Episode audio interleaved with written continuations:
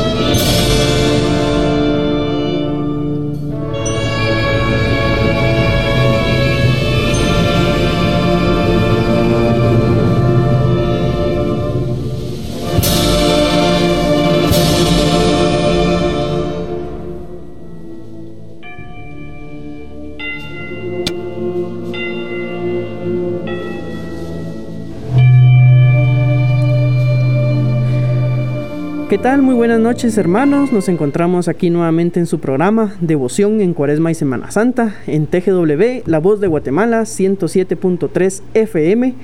Eh, este día, este martes, este, después de haber vivido actividades bastante emotivas, lo que fue el Calvario, lo que fue la recolección, donde llegó gente, los devotos de las imágenes, a, ver esos bellos altares. Eh, estamos nuevamente aquí otra semana trayéndoles eh, historia, eh, personajes de la Cuaresma y Semana Santa. Y el día de hoy quiero presentarles a los que nos van a acompañar en la cabina. Oscar, buenas noches. Eh, buenas noches, Joshua. Muy amable, muchas gracias por invitarme de nuevo a tu programa. Eh, estoy pues muy contento y, espero que tengamos un, un, buen tema para poder desarrollar.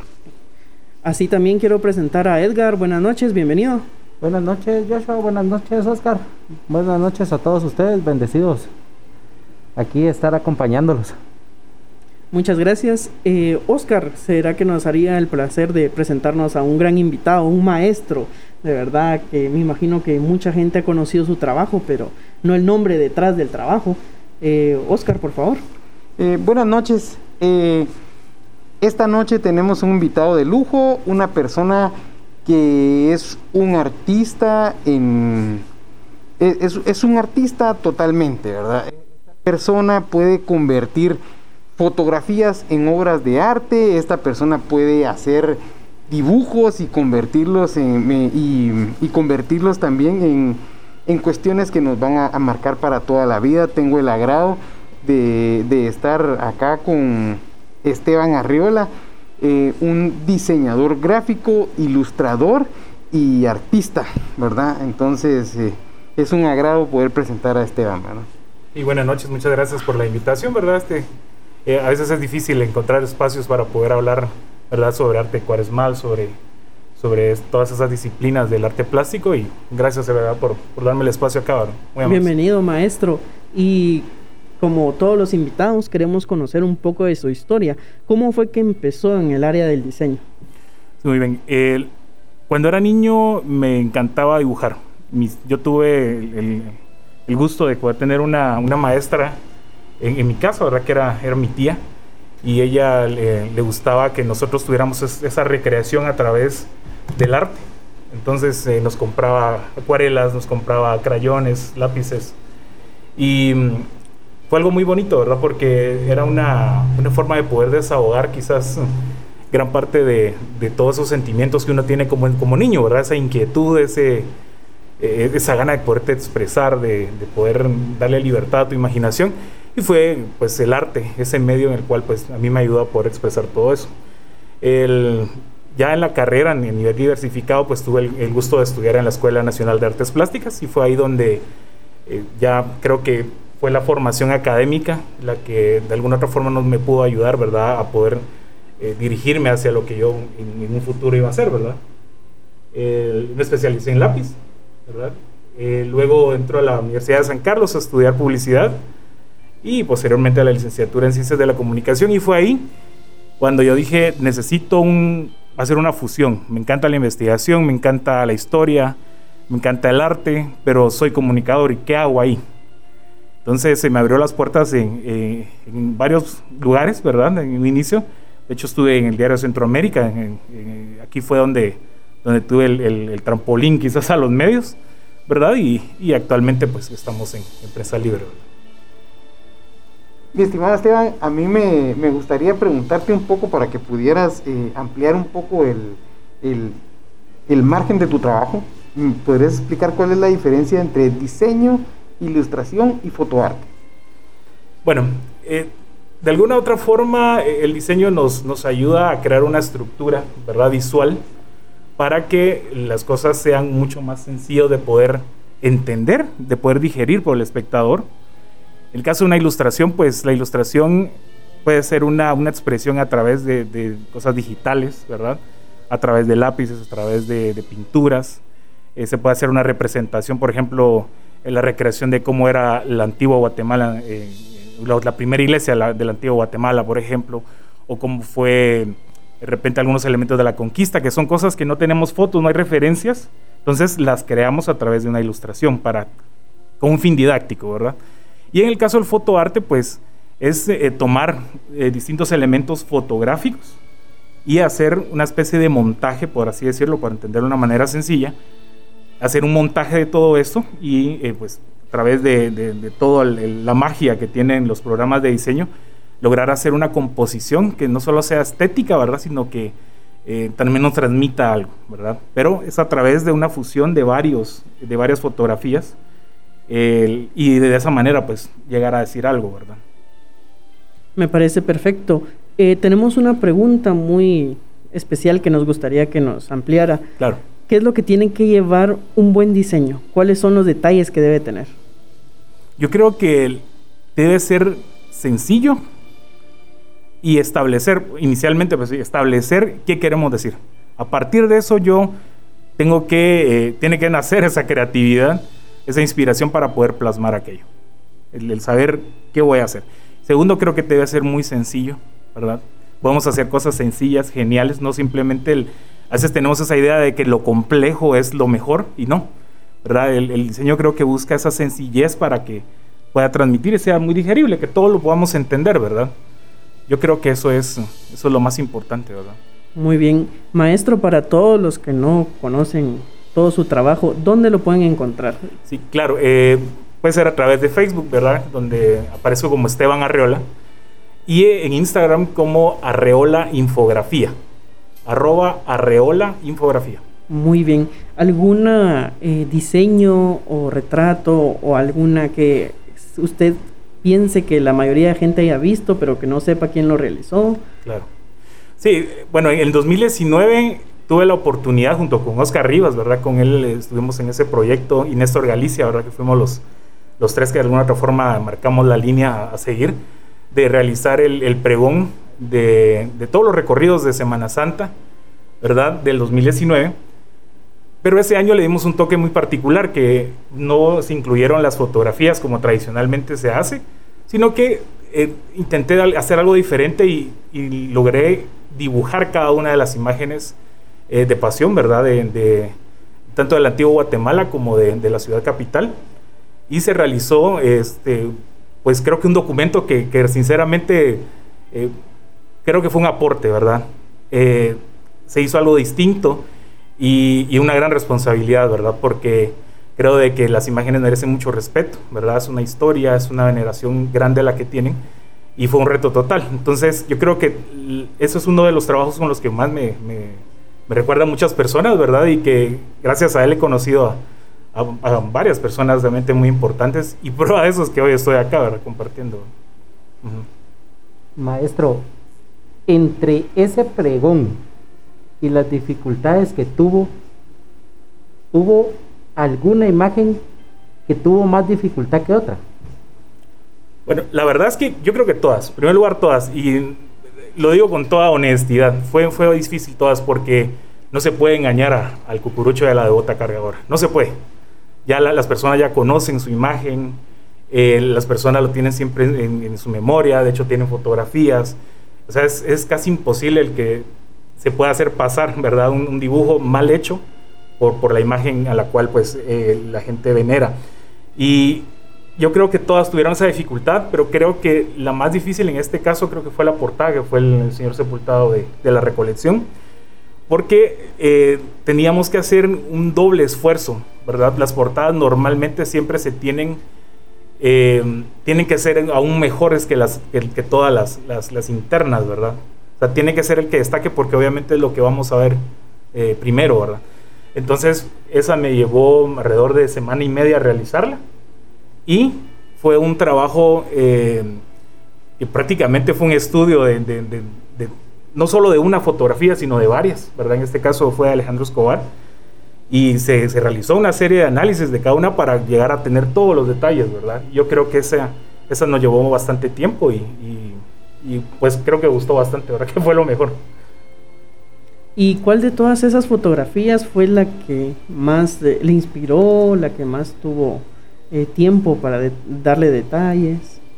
Eh, creo que fue la portada específicamente. Sin embargo, em, me gustó mucho, creo que la interacción que, tuve con el sepultado también de San Felipe. Yo creo que el realizar eh, el perfil, ¿verdad? Que en este caso fue un perfil el, que, se, el que se presentó, pues fue, fue un momento muy bonito, creo yo. Yo no había interactuado tanto con, con las imágenes, ¿verdad? De, con las fotografías, perdón, del señor sepultado. Y en este caso esa interacción fue, fue muy bonita. Yo creo que se tuvo también bastante tiempo para eso. Pero eh, cada una, cada una tiene una, una cuestión muy particular y cada una teníamos que resaltar esas características, ¿verdad? Sí, y lo hemos visto en sus redes sociales, los que hemos tenido la oportunidad de seguirlo, que después de ese trabajo ha seguido todavía haciendo más dibujos. Y para los que estén interesados pueden seguirlo en sus redes sociales por si quieren adquirir también uno de esos dibujos. Eh, algo muy importante que, tal vez nos puede eh, recalcar, eh, las fotografías que utilizó para hacer esos dibujos, ¿de quiénes eran? Porque aquí tenemos, sabemos que algunas fueron de Oscar Rivas pero no sé si también están involucrados otros fotógrafos. Sí, espero, espero no, se me, no se me pase alguno, por favor. bueno, estuvo Alejandro Escobar, Jorge Ordóñez, eh, Diego Garrido. Eh, ¿Qué más? Recordame Rivas, por favor. Néstor, Galicia. Oscar Rivas también, hay un de los de, los de gran trayectoria. Eh, bueno, vamos a recordar los demás ahí poco a poco, pero... Eran muchos. Sí. Eran muchos. Ah, eh, Omar Omar Pineda. Omar Pineda. Me acuerdo que habían fotos de Omar Pineda. Eh, de por, ahí tenemos. Correos, y, es, y es interesante porque todo, todos realmente. Yo creo que lo difícil fue esto. Bueno, tenemos la, la el, hecho de poder hacer un trabajo de calidad que el cucurucho y la bota cargadora diga: Esta es mi imagen, esta es mi imagen de devoción, uno. Y número dos, hacerle un homenaje a esas fotografías también, porque ya las fotografías ya son una obra de arte de por sí. Pero todavía hacerle una, una especie de homenaje, pues fue aún más difícil, ¿verdad? Sí, pues aquí recalcamos mucho el trabajo en equipo, tanto como diseñador como fotógrafo, porque en base a eso se logró algo que de verdad no tiene precio. Y para los que recuerdan ese trabajo, fue muy hermoso, la gente hasta se peleaba por ir a comprar el diario en ese tiempo. Pero Oscar, ¿qué nos puedes comentar sobre este trabajo? Tú que estuviste involucrado y lo estuviste documentando, que lo vimos también en tus redes sociales. Pues eh, yo creo que fue una gran alegría ver la pasión con la que con la que Esteban estaba haciendo cada retrato. Gracias a Dios eh, yo tenía la dicha de el departamento de fotografía queda en el nivel dos y medio se le llama y Esteban estaba en el segundo nivel, entonces cuando yo salía, pasaba por ahí, buenas noches licenciados, y pasaba viendo el trabajo de Esteban. Y era, era muy bonito verlo eh, inspirado. Yo no sé, sacame de una duda, Esteban, yo no sé si el primero que hiciste fue el Señor de los Milagros. Eh, o, fue otro? No, fue Jesús del Consuelo. Jesús del Consuelo. en fin, yo lo vi haciendo eso. Así ah, pues, ya tengo la foto. Eh, yo lo vi haciendo eso y le tomé la foto. ¡Ah, la voz! Digo, qué bonito. Y, todo eso porque ya sentíamos esa emoción de, que iba a ser algo muy, muy, muy diferente. Y yo me acuerdo que todavía me pregunté, ¿será que publico la foto? Y, como eh, en, este caso el medio de comunicación es muy... Em, celoso. Celoso de lo que está haciendo. Entonces tuve que preguntarle a los jefes, miren, ¿será que... Ah, dele, no se preocupe. Entonces ya la pude publicar. Y entonces pasando ahí con Esteban y Esteban me decía, pues fíjate que necesito una foto de Jesús de San Felipe. Ah, no te preocupes. Yo le hablo a Jorge Ordóñez y ahorita mismo la tenemos, ¿verdad?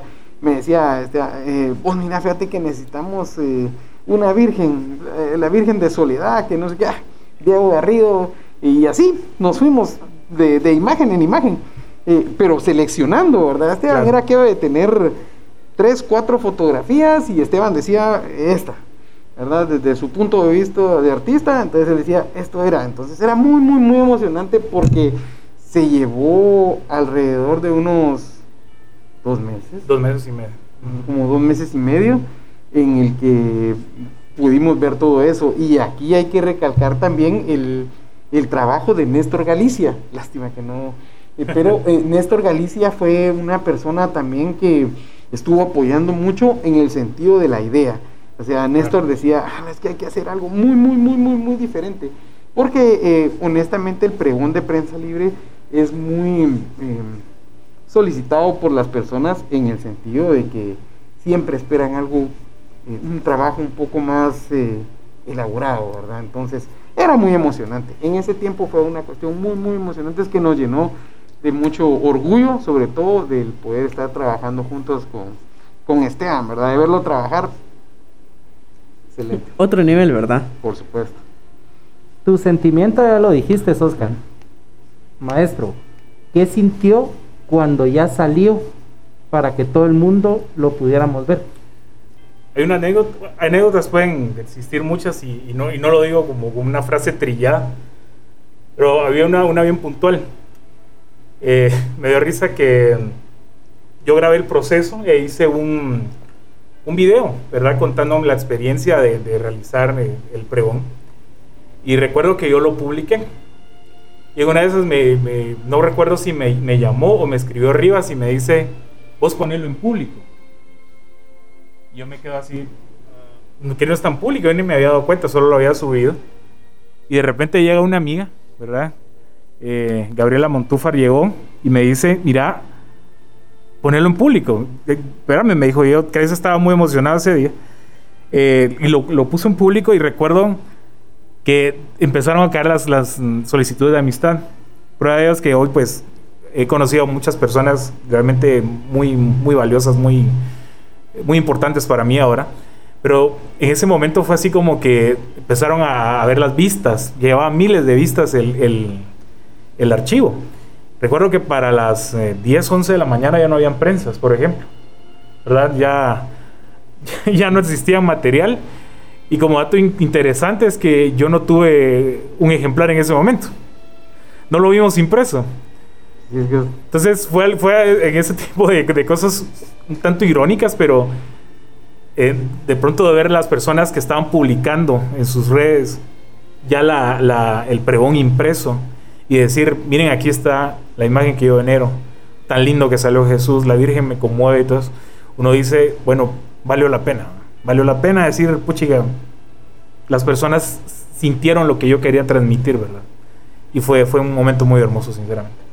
Y este proyecto, ¿cuánto tiempo fue que duró? Desde el inicio que tuvieron la idea hasta escoger las fotos que nos comentaba Oscar, Claro. eh, lo- el tema de los dibujos, los desvelos, ya nos imaginamos, ¿verdad?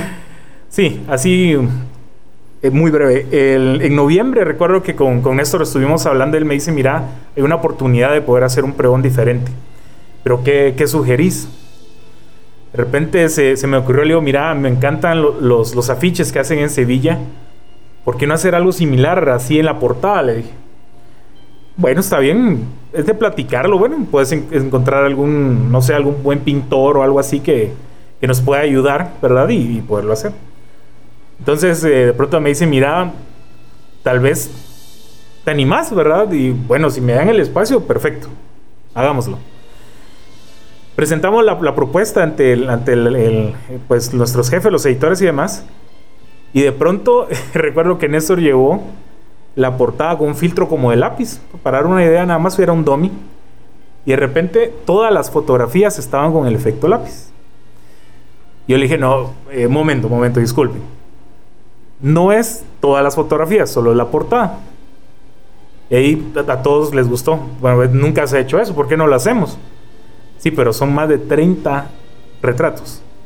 Son, son muchos, es, demasiado esto. le- si querés y tenés el espacio, te damos la autorización. Empezamos a hacer unos bocetos. ¿Verdad? Recuerdo el primer boceto fue un sepultado de Gregorio Fernández. Se realizó y todo. Gustó muchísimo.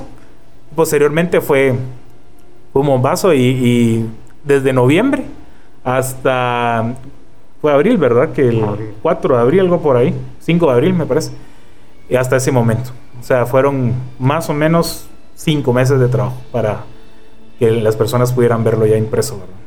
Bueno, muy bien, muchísimas gracias y agradecemos a todos los radioescuchas que están al pendiente. Le- los invitamos a que nos sigan en las redes sociales, como los señores de mi devoción, también en las redes sociales de TGW, La Voz de Guatemala. Y vamos a ir ahora a unos mensajes importantes, pero antes vamos a eh, presentar la marcha que viene a continuación, que es Cristo Rey.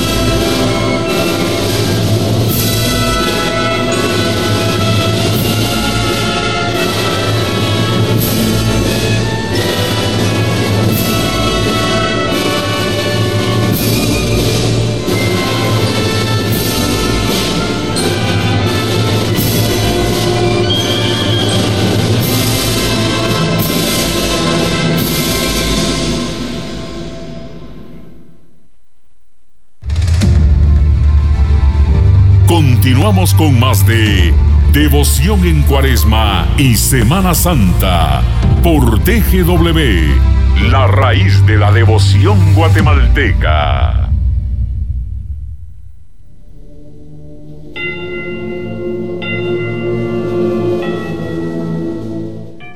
Muchas gracias para todos los que nos siguen escuchando en su programa Devoción en Cuaresma y Semana Santa. Seguimos aquí con los maestros Oscar Rivas y Esteban Arreola. Eh, ahora eh, nos comentaba fuera de micrófonos, Esteban, traes un regalo para nuestros invitados, ¿nos podrías indicar? Sí, realmente me gustaría compartir de alguna otra forma, pues, uno de los, de los retratos que se hizo posteriormente, bueno, después de, lo, de, la publicación del pregón, ¿verdad? Realicé un video donde se veía pues un proceso de cómo, de cómo se realizaban los retratos y me gustó mucho una, una fotografía de, Jesús de Candelaria, ¿verdad? Ese perfil que, siempre tiene esa presencia tan destacada, ¿verdad? Entonces, tenemos un regalo para las personas que nos están escuchando, ¿verdad? Lo pueden ver en, las redes sociales y es, un, es ese retrato que, que utilicé en ese, en ese video. Eh, que realmente para mí es, simboliza muchísimo, ¿verdad? Porque muchas personas también me conocieron a través de él. Y tenemos una dinámica. Esa dinámica pues consiste en que mm, nos puedan enviar un mensaje al WhatsApp del el el 2290 8222 y deben decirnos cuál era el nombre de la marcha con la que inició el programa y su autor.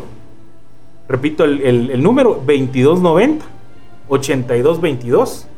Y si ustedes pues nos dicen la, respuesta correcta, pues ustedes van a ser acreedores de, un retrato de Jesús de Candelaria. ¿Verdad? Esa es la dinámica. Esperamos que participen. Muy bien, entonces atentos, mandando sus mensajes. Vamos a decir el ganador al final del programa, así que eh, sigan mandando sus mensajes, eh, no, se desanimen porque la fotografía también la pueden encontrar en eh, Los Señores de mi Devoción para que vean ese gran trabajo del maestro Esteban Arriola. Y en este, la segunda parte del programa quisiéramos eh, hablar un, también un poquito de Oscar, que él que nos comentara un poquito de cómo fue la actividad en la recolección. Él tuvo la oportunidad de estar en, esa actividad para que nos comente cómo fue esa actividad tan emotiva. pues eh, gracias a Dios he tenido eh, la oportunidad de estar en, en, las dos procesiones de traslado, tanto de, del Nazareno del Consuelo, ¿verdad? Como, como de la Virgen de la Soledad. Eh, creo que han sido unas experiencias eh, eh, muy... le dan mucho en el sentimiento a uno porque no hay muchas personas. Entonces siente uno un privilegio al estar ahí y sobre todo un compromiso al trasladar la información a la población, porque en este sentido eh, yo he solicitado el, permiso a, la hermandad, ¿verdad? Para poder graficar y, luego pues eh, que se pueda publicar en, nuestro diario, ¿verdad? Entonces eh, es una, la verdad es que es un privilegio y sobre todo es una experiencia inolvidable porque como les digo es muy eh, muy difícil ver la iglesia sin personas eh, en este caso ver sin una valla la, valla de la hermandad que siempre está sin ver a los devotos en, las, en las bancas y sobre todo esos momentos de sentimiento cuando va pasando el Señor y, voltear a ver y la, banca está vacía o solo hay una persona y uno dice, wow. Porque justamente eso es lo que se debe graficar. Eh, nosotros como fotógrafos soy de la idea de que si uno va a un lugar y va a graficar algo, definitivamente tiene que tener la ética de que las cuestiones salgan tal y como están. O sea, definitivamente no podemos poner, quitar algo, sino que las cuestiones tal y como están. Es de subir hacia el coro alto, hacer la foto donde se vea que no hay nadie, que solo se vea que va el, cortejo, ¿verdad? Porque eso es algo que nos va a impactar. Pero si vamos al lugar y solo vamos a hacer la fotografía desde abajo, de ver al Señor y todo eso, entonces definitivamente no estamos haciendo el trabajo como se debe, porque esta pandemia hay que graficarla como nos impacta en todo sentido y sobre todo en las actividades de Cuaresma y Semana. Muy bien, maestro Esteban, le que teníamos una pregunta que nos están en medio de las redes sociales. ¿Cómo afectó el diseño con esto que vino de la pandemia? A todos, eh, cómo se nos quedamos encerrados y hemos tenido diseños muy bonitos. No sé si ha tenido la oportunidad de ver el diseño que se ha hecho muy famoso ahorita en las redes sociales. El de, del póster, el afiche. Sí, sí. Sí, de hecho, bueno, realmente eh, la pandemia casi que aniquiló a, todo el sector comercial, ¿verdad? En, todo aspecto, pero específicamente lo comercial. Eh, obviamente hay, tenemos que darle prioridad a, buscar nuestros alimentos, a cubrir los gastos, los, clásicos recibos, ¿verdad? Que obviamente esas facturas no, no nos esperen. Y definitivamente no queda tanto presupuesto en las personas como para poder adquirir arte o realizar este tipo de trabajos y definitivamente eh, afectó muchísimo, ¿verdad? Lo bueno es que han salido una serie de emprendimientos, ¿verdad? Y creo que es ahí donde, donde la creatividad debe, debe pesar aún más, ¿verdad? Y poder ofrecer otro tipo de, productos, ¿verdad? Y, y, a través de eso, pues, lograr conseguir los recursos para, para poder subsistir, ¿verdad? Después de este proyecto que comentábamos antes del corte, eh, fue una innovación, algo que no se había hecho. Después de esto, ¿cree que se puede superar ese proyecto? Sí, de hecho, en 2020 teníamos, teníamos pensado algo similar, algo plástico, pero eh, con color. ¿Verdad? Ese era el reto mayor. de alguna otra forma, todos estos productos tienen, obviamente, lo que, nos, lo que marca en sí el eh, la línea a seguir pues es obviamente la publicidad, ¿verdad? Entonces por ser un elemento comercial tenemos que depender de eso. Eh, se había hecho alguna propuesta por ahí, eh, al final pues se decidió que iba a ser algo fotográfico nuevamente. Y para este año pues teníamos también la intención de poder hacer eso, quizás a una nueva técnica, creo un pastel podría ser, o de repente una acuarela o algo distinto, ¿verdad? Pero siempre guardando esa línea gráfica mucho más plástica, ¿verdad? No, no tan digital. Y yo creo que podemos hacer un mejor trabajo, yo creo que sí. Solo que tendríamos que trabajar no el doble, sino el triple, pero la verdad que con tal de poder hacer algo destacado, vale la pena. Muy bien, le agradezco mucho. Igual eh, nos comentan aquí en las redes sociales eh, cómo se inspiró para hacer el dibujo de Jesús de Candelaria. Bueno, lo personal, mis amigos que yo tengo unos amigos de hace unos 20 años más o menos. Y ellos pues eran eh, muy devotos de Jesús de Candelaria. Y ellos, fueron los primeros en llevarme a la salida incluso, ¿verdad? Eh, una vivencia muy, muy espectacular. recuerdo incluso un día que mi tía, que al final fue, era mi segunda mamá prácticamente, pues la que incluso me, me, exhortó a poderme dedicar al, arte, eh, pues ella fallece un jueves santo. Eh, terminando de ver la, la, salida de Candelaria, me llaman de la casa, que regrese, y obviamente para, para darme cuenta que mi tía había fallecido. Entonces, todas esas vivencias que era que no, pues te van marcando, ustedes mejor que nadie lo saben, y las personas que nos escuchan saben perfectamente bien que tenemos muchas anécdotas de eso. Y eh, simple y sencillamente el, perfil me, me, me, gustaba bastante, ¿verdad? Y por eso lo elegí. Eh, una de las cosas que siempre traté de hacer con cada una de las imágenes era escuchar su, su marcha oficial. ¿verdad? De hecho, lo, lo menciono en el, en el video, ¿verdad? Donde, donde grabé el proceso. Y de alguna otra forma, pues nos damos cuenta que la, la, Semana Santa, obviamente, los, los músicos se inspiran para, en las imágenes para poder hacer sus, las marchas. Otras personas se inspiran para poder hacer una alfombra, para hacer un altar. Entonces, bueno, dije, yo quiero escuchar esa, esa inspiración, ¿verdad? De las otras artes para que me pueda inspirar a mí, ¿verdad? Y, y obviamente pues una lágrima siempre, siempre va a ser eh, algo grato, ¿verdad? Escucharlo y obviamente muy inspiradora. Muy bien, maestro. Para los que andaban rezagados, ¿será que nos puede repetir cuál es la dinámica para adquirir esta, este bello retrato de Jesús de Candelaria? Sí, estamos eh, en esta oportunidad obsequiando a todas las personas que, nos están escuchando en este momento. Y la dinámica eh, para poderse ganar un retrato de Jesús de Candelaria realizado a lápiz es eh, que necesitamos que nos manden un mensaje al 2290 82 22, repito, 2290 82 22 y que nos comenten el nombre de la, de la marcha y el autor, ¿verdad? De la misma, de, con la que inició el programa, ¿verdad? Esa, esa primera marcha que, que, se puso en esta noche, que nos comenten el nombre de ella, ¿verdad? Y, de la persona que la realizó, ¿verdad? Esa es la dinámica, por favor, eh, los exhortamos a que nos puedan enviar, ¿verdad? Y hacerse acreedores de, de este retrato. Maestro, usted dijo que escuchó las marchas fúnebres. La pregunta es, de las marchas fúnebres que usted escuchó, ¿cuál le tocó su corazón? Muy bien. Yo creo que yo creo que una lágrima, una lágrima siempre va a ser una lágrima y, Cristo Rey, creo yo, específicamente una lágrima, ¿verdad?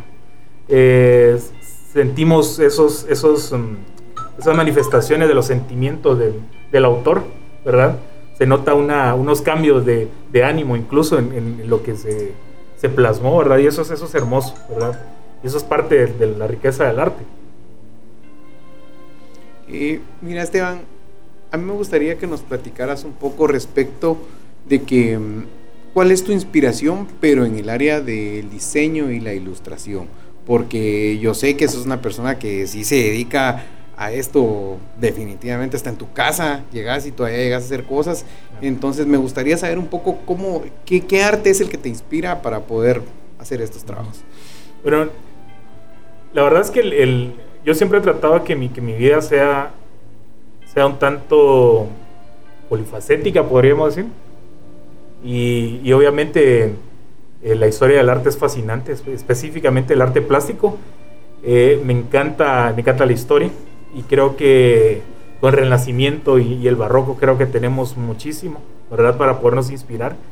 Y, prácticamente pues son esos dos, esos dos momentos históricos en el arte que, que, me inspiran muchísimo, ¿verdad? Sobre todo la imaginería, la imaginería barroca sevillana. Eh, me encanta, me encanta bastante. Eh, también este, pues las manifestaciones y las, las propuestas que se realizaron en el Renacimiento en Italia, ¿verdad? Y posteriormente ya si estamos hablando ya siglo, siglo XX, ¿verdad? De, soy gran fan de Salvador Dalí, de Jean-Olivier Ucloc, que es un, también un dibujante francés muy, muy bueno. Y creo que ellos, ellos siempre van a ser una inspiración. ¿Te acuerdas que hablábamos en la redacción respecto de las alteraciones de fotografías y todo eso? Pues yo siempre quise tener pues un espacio así como, como este para que pudiéramos platicar al respecto, porque yo creo que hay una línea que no entienden las personas que están haciendo fotografía en este momento y es diferenciar entre fotografía y fotoarte. ¿En qué momento es una fotografía y cuándo se vuelve fotoarte? ¿Qué es eh, lo que le hacen las personas ya en software digital para que esto definitivamente ya no sea una fotografía? Yo creo que acá, número uno, tenemos que, pensar en qué queremos hacer, ¿verdad? Eh, si yo lo que quiero es capturar un instante, ¿verdad?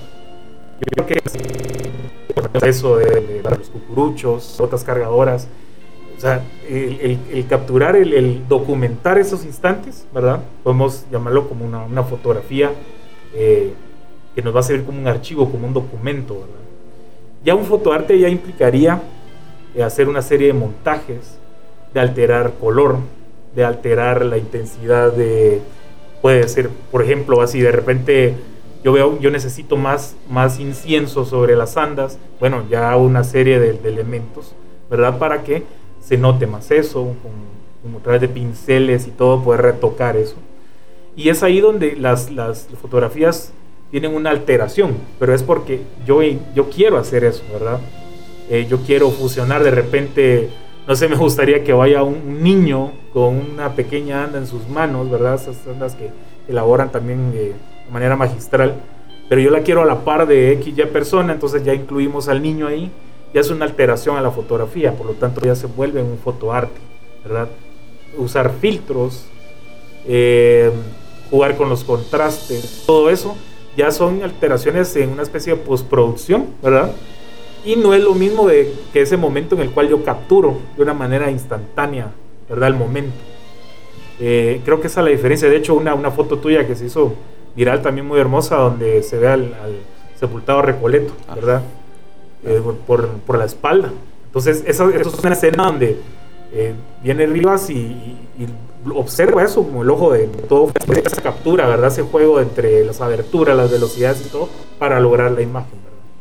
Sí, por supuesto. Yo he planteado mucho este diálogo, eh, lo habíamos platicado ya hace mucho tiempo porque yo creo que es muy importante marcar ese margen a, los compañeros que están haciendo fotografía, porque honestamente eh, está muy bien que cada quien le haga sus, sus eh, alteraciones a las fotografías como ellos quieran, porque es su fotografía, pero tienen que entender que dado ese paso, ya es un fotoarte, no es una fotografía. Entonces, eso es lo que nos diferencia un poco, porque ahora lamentablemente la gente carece un poco de la ética. Entonces, eh, vuelven fotografías magistrales y uno dice, wow, ¿en qué momento se dio esto si yo iba en el cortejo y definitivamente no vi que pasara esto? Pero como les digo, es, era muy bueno marcar ese punto y, justamente hay que, hay que tratarlo con personas que saben del diseño y que han estado eh, en un medio de comunicación que nos marca justamente esas líneas. Nos dice, momento señor, esto ya no es una fotografía, esto ya es un fotoarte y esto le corresponde a los profesionales en ese sentido. Entonces yo como fotógrafo lo que hago es darle mi fotografía a Esteban Arriola y decirle, bueno, o Esteban me dice, mira, fíjate que necesito eh, cinco fotografías de, Jesús de Candelaria y yo se las doy y ya él, él es quien las, quien las mueve eh, o, las altera, pero de una forma artística, ¿verdad? Entonces, es muy bueno marcar esa, esa diferencia. Y en, en, este sentido, que nos habla del fotoarte, hay unos extremos, ¿verdad? Porque hay unos que son muy bonitos y hay otros que de verdad, ¿cómo se llaman? No. ¿Qué nos puede indicar sobre esta línea que no se debe de cruzar en los fotoarte? Bueno, una vez, eh, no, no, no quiero decir nombres, por una vez eh, surgió que había un nazareno, por ahí, lo vamos a dejar en un nazareno donde eh, imprimimos una, una fotografía de él y de repente se veía, o sea, era, tan, tan, tan la, la, imagen que se capturó que de repente se empezaron a ver craquelados, se llama, ¿verdad? Donde el encarnado empieza ya a surgir ciertas cuando, cuando lo, lo, vieron, la hermandad no, no agradó. No agradó porque decían que, el, nazareno se veía, se veía mal, ¿verdad? No lucía con todo ese esplendor, con eso, con eso grande, ¿verdad? de la imaginería guatemalteca y se realizó una serie, ¿verdad?, de, alteraciones. Y al final, pues yo creo que ahí ya, ya no es algo ético. ¿Por qué razón? Porque recordemos que eso le da un carácter a la imagen. Eso es respetar, ¿verdad?, de alguna otra forma sus, sus, siglos, sus, centurias, ¿verdad?, de, existir. Todas esas características, de alguna otra forma, pues, pues pesan, ¿verdad? Entonces yo creo que el, hacer ese tipo de alteraciones que de repente imagínense, ah, yo creo que esa gotita de sangre en sepultado, no, mejor se la quitémosela porque nunca me ha gustado, ¿verdad? O sea, no, no, la obra se respeta, lejos de ser pues una imagen de devoción, es una obra de arte y debe respetarse, ¿verdad? Entonces yo creo que es tener esa ética, ¿verdad? De, de alterar ya una, una imagen, por ejemplo, o que de repente, no sé, eso ya es, ya es transmitir algo no ético, ¿verdad? Bueno, muy bien. Y vamos a dar la última oportunidad para que nos sigan escribiendo aquí en la cabina. ¿Será que nos puede indicar nuevamente cuál es para adquirir esta, este bello retrato? Sí, tenemos un retrato de Jesús de Candelaria elaborado a lápiz. Y tenemos una dinámica para que ustedes lo puedan, se lo puedan ganar, ¿verdad? Para que ustedes lo puedan tener en su casa como un regalo de este programa. Y la, la dinámica es la siguiente. Nos pueden mandar un mensaje al 2290 8222. 2290 8222 y nos lo que tienen que, que, hacer en este mensaje, pues lo que tienen que compartirnos es el nombre, ¿verdad? De la, de la marcha con la que inició el programa. El nombre de la marcha y el autor. Esa es la dinámica para que ustedes se puedan ganar este, este retrato de, de Jesús de Candelaria, ¿verdad? Y que puedan tener un bonito recuerdo, ¿verdad? En sus, en sus casas. Así es, y el tiempo se nos pasó volando, ya estamos ah, para finalizar el programa. Eh, maestro, no sé si tiene algunos saludos que quisiera dirigir. Sí, eh, bueno, hay, hay varios.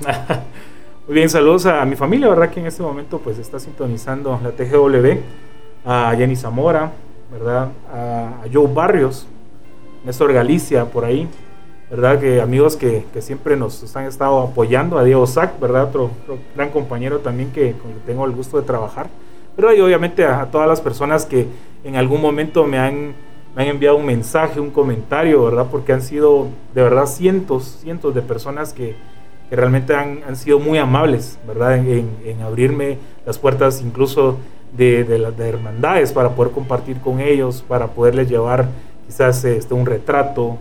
Eh, y a todas esas personas, ¿verdad? Que en algún momento hemos cruzado algún mensaje o, o nos, hemos, nos hemos visto personalmente y que siempre han sido muy, muy, muy especiales con uno.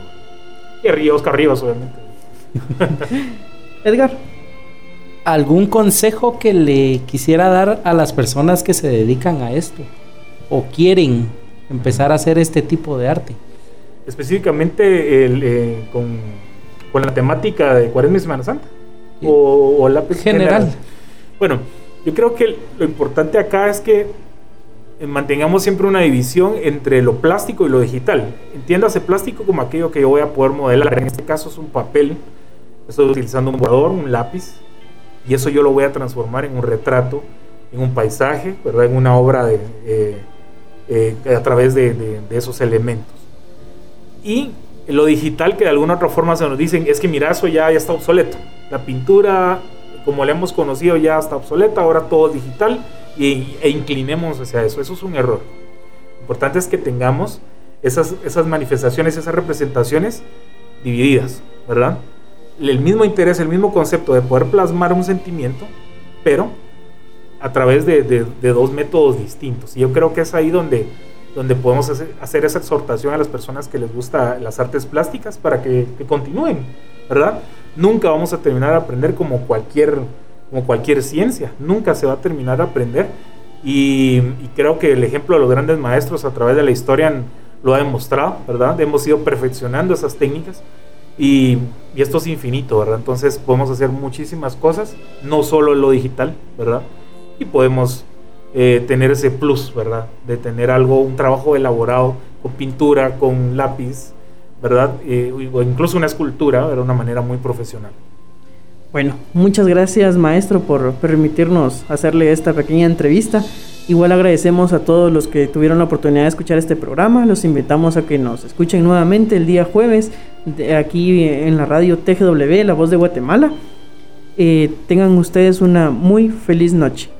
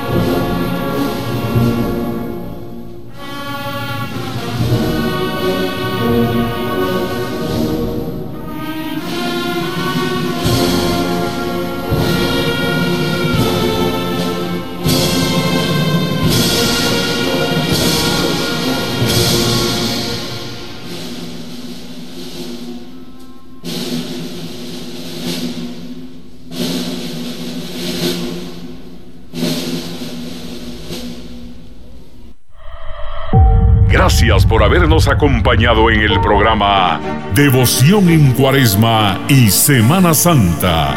Lo esperamos los martes y jueves a las 8 de la noche para que juntos conozcamos datos históricos, culturales, marchas emblemáticas y actividades en torno a la época de Cuaresma por TGW, la raíz de la devoción guatemalteca.